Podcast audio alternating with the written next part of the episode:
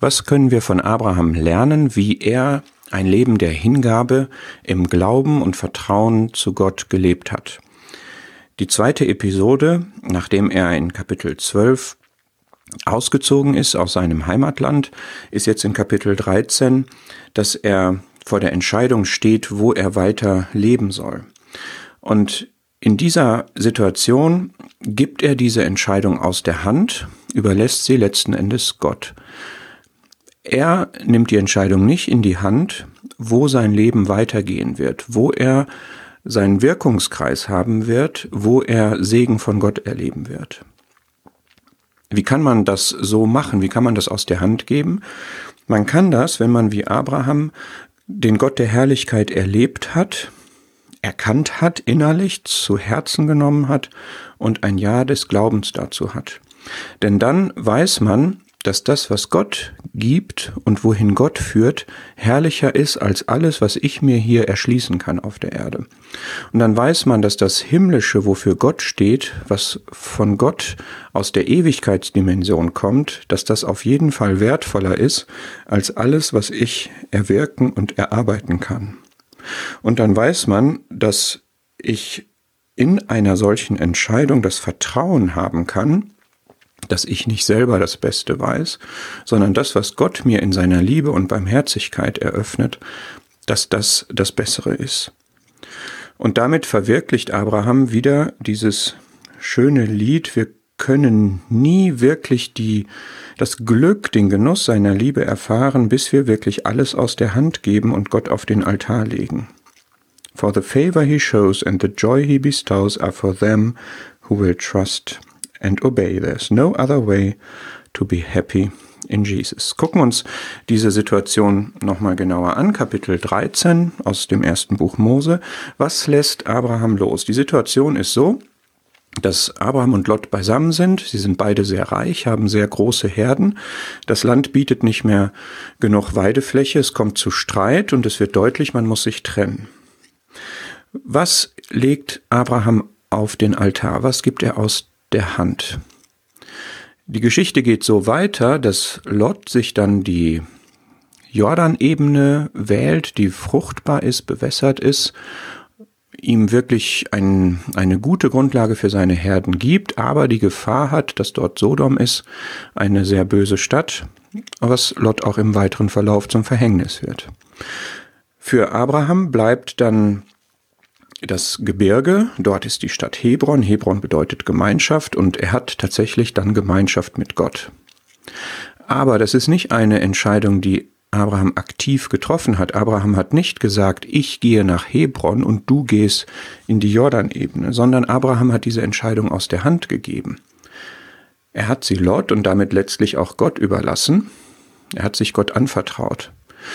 Und das ist jetzt die Frage, für dich und mich lassen wir wirklich Gott die Entscheidung darüber, wo wir leben, wo unser Wirkungskreis ist und wo wir Gottes Segen erleben. Abraham hatte das Vertrauen. Er hat gesagt, das muss ich jetzt nicht entscheiden, ich kann die Entscheidung aus der Hand geben und damit letztlich dir überlassen.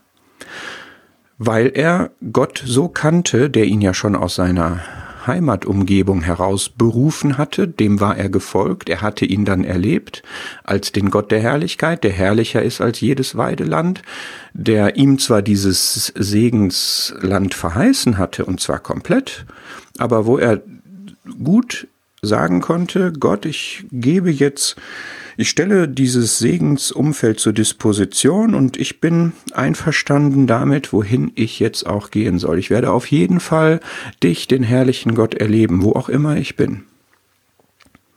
Das ist bei dir und mir auch so.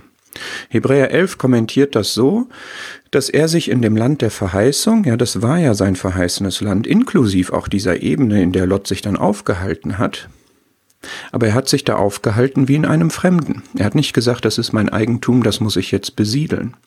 Denn es war zwar das Land der Verheißung, aber er hatte eine höhere Dimension. Er hat den Gott der Herrlichkeit erkannt in einer himmlischen Herrlichkeit und er wusste irgendwie, hatte Gott ihm das deutlich gemacht, dass es ein himmlisches Vaterland gibt. Eine Stadt, die Grundlagen hat, deren Baumeister und Schöpfer Gott ist. Und man kann jetzt auf gewisse Weise sagen, er hat jetzt seinen Verstand neu ausgerichtet. Wie das von uns auch verlangt ist, dass wir erneuert werden in unserer Gesinnung, Römer 12. Er hätte vernünftigerweise sagen können, das ist das verheißene Land und das gehört mir und da darf ich jetzt siedeln. Er hätte sich sogar noch auf das Recht des Älteren berufen dürfen. Das waren vernünftige Erwägungen, die er da angestellt hat. Gott hat mir diese Herden gegeben, er wird mir auch den Unterhalt dafür geben, ich brauche ein gutes Land. Aber er hat seinen Verstand neu ausgerichtet auf die himmlische Bewertungsmatrix sozusagen und hat gesagt, wenn Gott mir aber einen anderen Weg gibt, dann ist das der richtige. Und diese himmlische Orientierung, wodurch Gott ihn auch vor Sünde bewahrt hat zugleich, die ist die, die wir auch brauchen nach unserer erneuerten Gesinnung. Gott hat ihm in dieser Situation Barmherzigkeit gezeigt, wie immer. In diesem Fall hat er die Situation so gestaltet, dass klar wurde, wir müssen uns trennen. Und Lot hat auch eine entsprechende Wahl getroffen. Für Abraham resultierte daraus, dass er diese Gemeinschaft mit Gott im Gebirge hatte. Und Gott lenkt oft unsere Umstände so, dass für uns Entscheidungsbedarfe deutlich werden und auch der Inhalt der Entscheidung uns verdeutlicht wird, wie Gott das jetzt entschieden haben möchte. Und das ist gut und richtig so, wenn wir mit unserer erneuerten Gesinnung das bewerten und Gott dann darin auch folgen. Was ist sein Lohn? Das ist wunderschön in dieser Geschichte. Direkt nachdem diese Entscheidung gefallen ist und vollzogen wurde, begegnet Gott Abraham wieder. Das ist immer so. Er ist immer da. Er ist immer direkt dabei. Und er gibt ihm hier eine Verheißung, die einfach so wunderschön ist. Er sagt, guck mal, du hast jetzt verzichtet und ich gebe dir folgenden, ähm, folgende Perspektive. Erhebe doch deine Augen und schau von dem Ort, wo du bist, nach Norden und nach Süden und nach Osten und nach Westen, denn das ganze Land, das du siehst, dir will ich es geben und deiner Nachkommenschaft bis in Ewigkeit. Gott stellt unsere Füße auf einen weiten Raum. Auch wenn wir meinen, wir lassen jetzt etwas los, wir verzichten für Gott auf etwas, es gibt auf jeden Fall immer ein weites Betätigungsfeld. Und das ist das, was du und ich jetzt auch mitnehmen können, auch anhand neutestamentlicher Aussagen und Verheißungen. Wir können nämlich sagen, wir haben etwas von Gott anvertraut bekommen. Wir sollen handeln, bis er kommt. Wir haben Talente, wir haben Gaben. Und wir wollen auch für Gott aktiv sein, egal wo er uns hinstellt, egal was unser Wirkbereich ist. Und wir werden auf jeden Fall Lohn bekommen und Freude mit Gott. Wir sind Gottes Mitarbeiter, das ist eine Würdigung, denn hier auf der Erde spielt sich im Moment Gottes Baustelle ab. Gottes Bau, Gottes Haus wird gebaut. Wir bauen daran mit, egal an welcher Ecke der Baustelle wir eingesetzt werden. Das entscheidet Gott und es ist gut, wenn er es entscheidet und wir dieser Entscheidung auch folgen. Und die Ernte ist groß, sagt der Herr, und es sind wenig Arbeiter. Das heißt, für dich und mich als Arbeiter haben wir auf jeden Fall reichlich zu tun. Wir müssen uns die Baustelle nicht suchen, sie ist da und Gott hat unseren Einsatzort, hier oder da. Und auf jeden Fall werden wir Gott erleben, wie er da wirkt und baut. Und mich persönlich ermuntert es immer, kannst du mal nachlesen, in dem Psalm wird es mehrfach gesagt, dass wir in weitem Raum sind. Ja, wir, du fühlst dich vielleicht beengt, gerade wenn du etwas losgelassen hast für Gott. Aber es gibt bei Gott immer einen weiten Raum. Du hast uns herausgeführt zu überströmender Erquickung.